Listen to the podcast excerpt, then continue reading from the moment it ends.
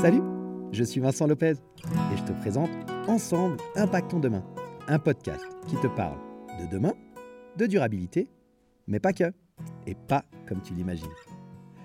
Je te propose un voyage stimulant autour de thématiques variées qui me passionnent, comme les crypto-monnaies, le développement personnel, le zéro déchet, les nouvelles technologies ou encore la gestion de tes finances personnelles.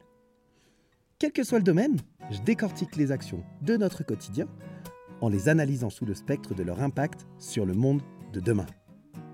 Comment tes choix, tes décisions, influencent notre futur, celui de nos enfants et aussi celui de la planète?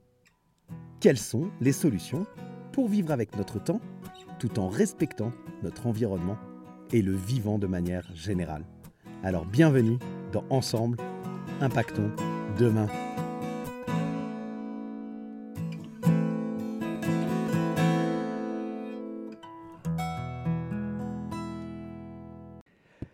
Salut la communauté des curieux intelligents, comment ça va aujourd'hui? On se retrouve pour l'épisode 27 de Ensemble Impactons demain. Alors c'est le deuxième épisode de l'interview de Caroline Jurado, euh, Les cryptos de Caro. Le premier épisode, la semaine dernière, l'épisode 26, Caroline te présentait eh bien, la genèse euh, de la création de Les cryptos de Caro, tout cet écosystème avec euh, au centre sa newsletter qui aujourd'hui compte plus de 60 000 abonnés. Et aujourd'hui, eh bien pour cet épisode 27, je t'invite à écouter cette partie de l'interview dans laquelle nous rentrons vraiment dans le vif du sujet. Qu'est-ce que c'est que les crypto-monnaies? Qu'est-ce que ça veut dire quand on parle de décentralisation? Euh, Qu'est-ce qui fait qu'aujourd'hui, on parle de la crypto-monnaie alors que c'est une technologie? Le Bitcoin a été créé en janvier 2009, donc tu vois, euh, on, parle de bientôt 15 ans d'existence, et pour autant, eh on en parle de plus en plus seulement depuis quelques mois, quelques années, très très peu, et c'est pas encore quelque chose euh, que tout le monde connaît et auquel tout le monde s'intéresse. Euh, on va parler de la volatilité de ce marché crypto et on va également parler un petit peu de projection à l'avenir.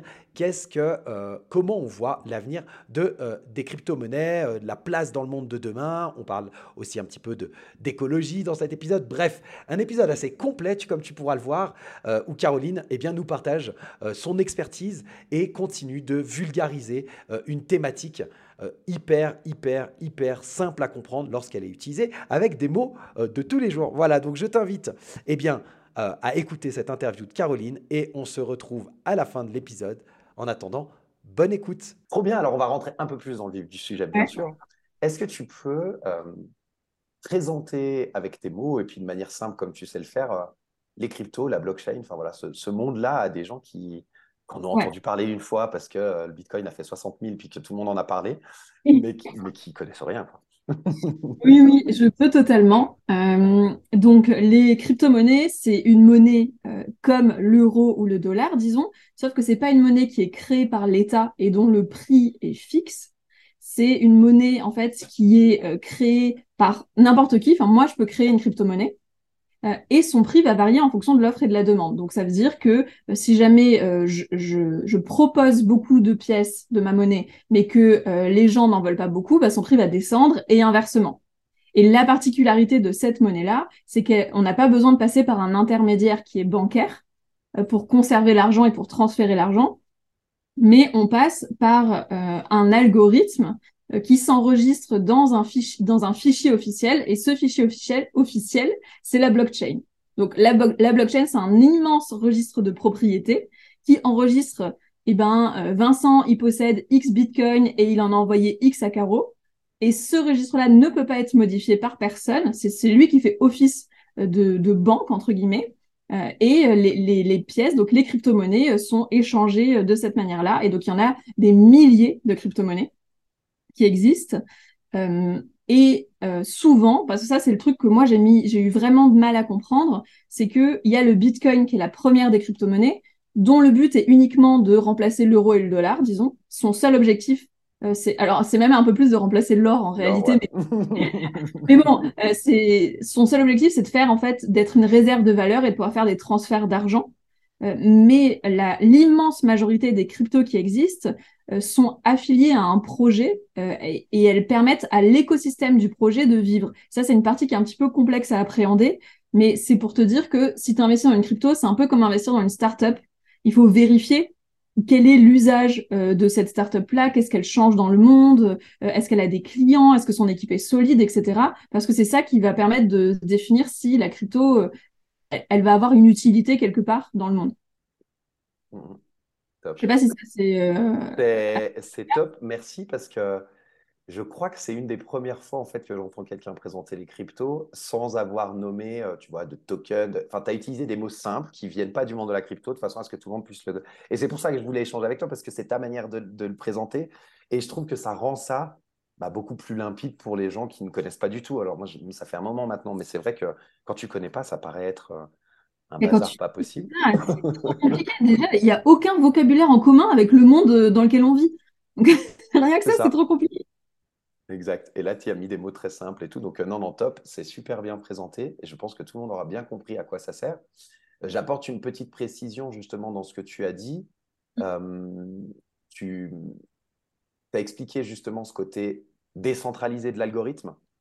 Et ce qui n'est pas forcément le cas de toutes les cryptos. Si je ne me trompe pas, il y a certaines cryptos qui sont centralisées par une société ou par quelque chose, puis tu en as d'autres qui sont lancées par une équipe au départ et qui ensuite fonctionnent toutes seules et en autonomie par rapport à l'algorithme.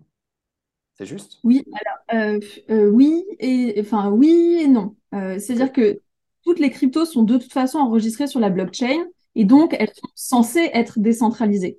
Mais c'est vrai qu'une crypto dont, par exemple, si on est une équipe de 5 à lancer une crypto et que sur 100 pièces de ma crypto, nous, on en possède 80, eh ben, elle est sur le papier, elle est censée être décentralisée, mais dans les faits, nous, on la contrôle, cette crypto-là. On, peut contrôler son flux, son prix, etc.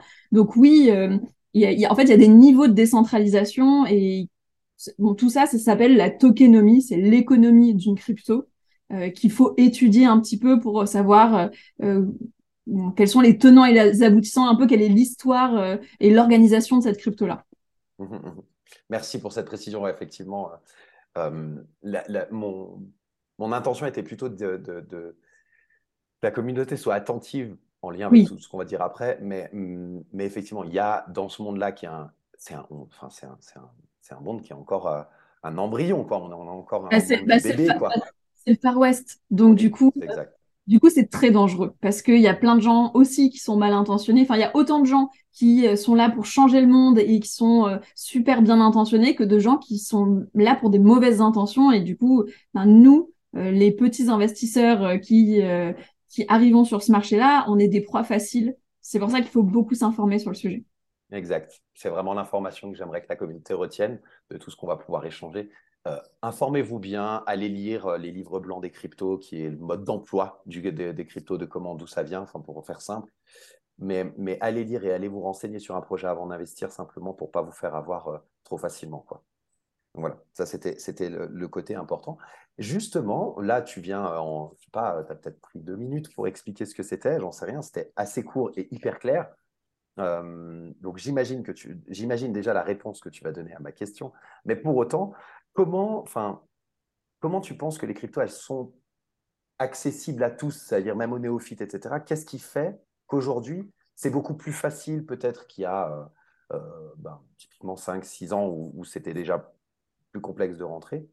Mais qu'est-ce qui fait qu'un néophyte aujourd'hui peut s'intéresser facilement, je mets des guillemets facilement, mais à la crypto et en sécurité?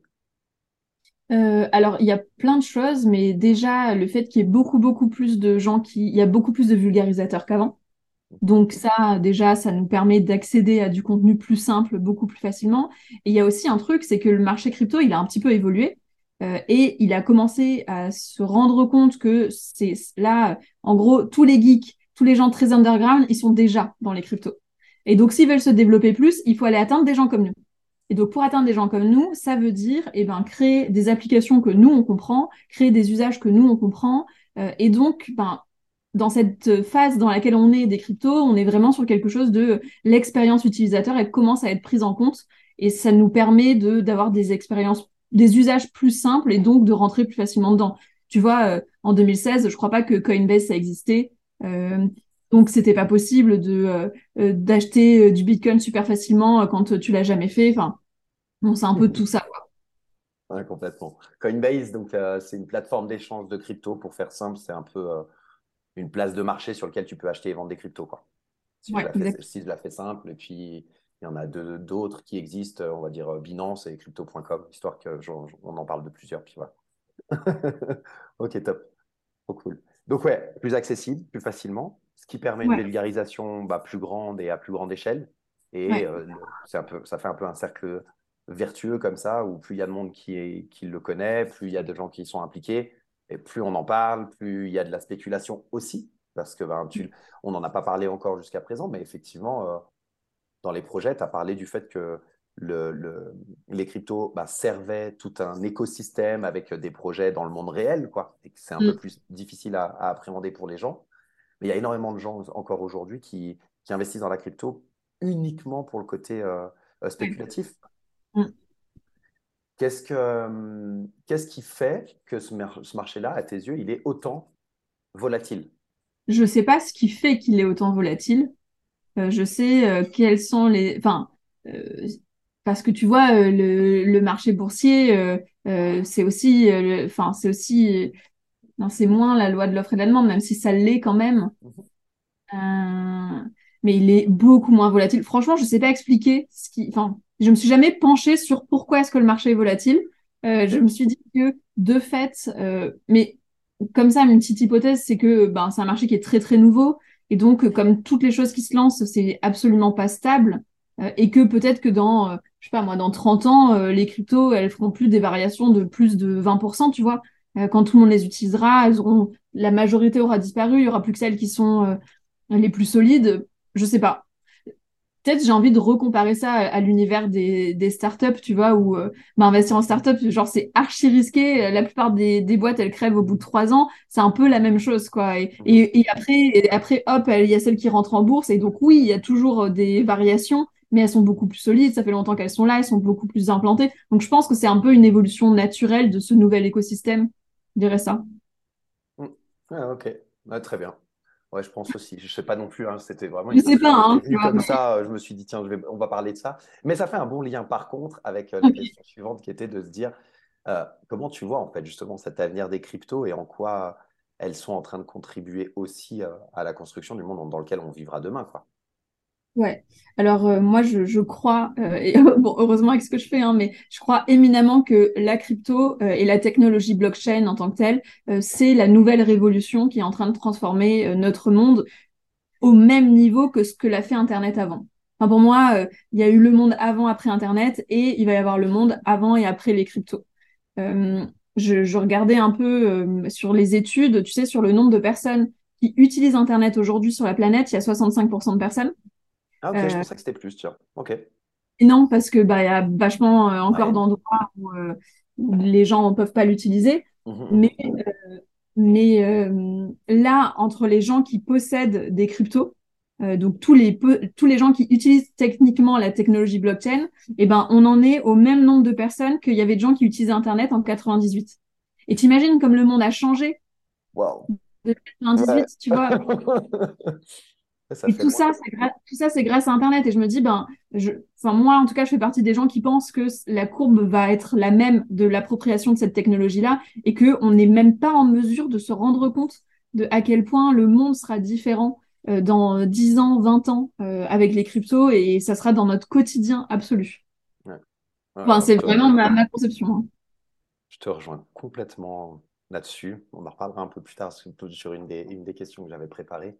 Mais ouais, alors complètement, je, suis assez convaincu de ça aussi. Maintenant, il y a quand même toute une partie de, personnes, de détracteurs, je vais, les appeler comme ça, sur les cryptos. Et euh, on entend souvent mettre en avant, euh, je te disais hein, tout à l'heure, moi j'ai une fibre assez écologique, mais on, on entend souvent justement euh, que c'est un frein au développement des cryptos, la problématique écologique, entre autres due au système de, minage de Bitcoin, pour pour faire simple. Qu'est-ce que tu en penses? Alors, euh, il y a plusieurs points là-dedans. Il y a notamment le fait que pour moi, les personnes qui pensent que c'est pas écologique, euh, c'est c'est pas des personnes qui disent oui ben notre système bancaire classique, il est pas écologique, on doit l'arrêter. Bah, tu vois, notre système bancaire classique, il est beaucoup beaucoup plus consommateur d'énergie que les cryptos, mais on estime qu'il est essentiel à notre survie. Et donc on se dit bon bah, c'est un sacrifice qu'on fait, euh, voilà. Euh, et donc les gens qui croient profondément que les cryptos sont en train d'améliorer le monde, se posent pas les questions sous ce même angle-là parce qu'ils se disent en fait euh, c'est de l'énergie qui est essentielle euh, à la transformation de la société dont on a besoin. Donc bon, il y a ce sujet-là et après il y a le sujet de effectivement le minage, c'est pas quelque chose d'écologique, mais il y a quand même beaucoup de sociétés qui mettent en place des choses pour que ça le soit un maximum parce qu'en fait pour que le minage soit rentable, il faut qu'il coûte le moins d'énergie possible. Et donc, euh, il y a des, alors ça s'appelle, il y a des endroits qui s'appellent des fermes de minage, donc ces endroits où le minage se passe. du coup, là, je me dis, on n'a pas expliqué le minage. J'espère que ta communauté, c'est un peu fort. Mais euh, je, vais, je vais faire très, très, très, très, très résumé. Le minage, euh, c'est la manière de valider les opérations en crypto euh, et c'est aussi une manière de créer des, euh, des, nouvelles pièces d'une monnaie numérique, d'une crypto, disons. Et donc, c'est une opération qui est essentielle à la sécurité des cryptos. et ça, ça nécessite d'avoir un ordinateur qui est très puissant et qui est consommateur d'énergie, qui soit branché à l'électricité. Et donc, c'est principalement ça qu'on reproche au minage. mais donc, la il y a quand même énormément de fermes de minage aujourd'hui euh, qui se mettent dans des endroits euh, pour utiliser l'énergie verte, l'énergie perdue autrement, euh, pour faire tourner ça.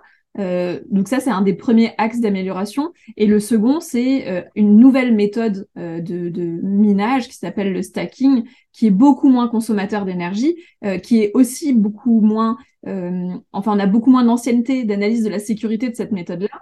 Euh, donc c'est plus nouveau, plus risqué évidemment, euh, mais c'est beaucoup moins consommateur. Et il y a beaucoup de cryptos qui se tournent aussi vers ça.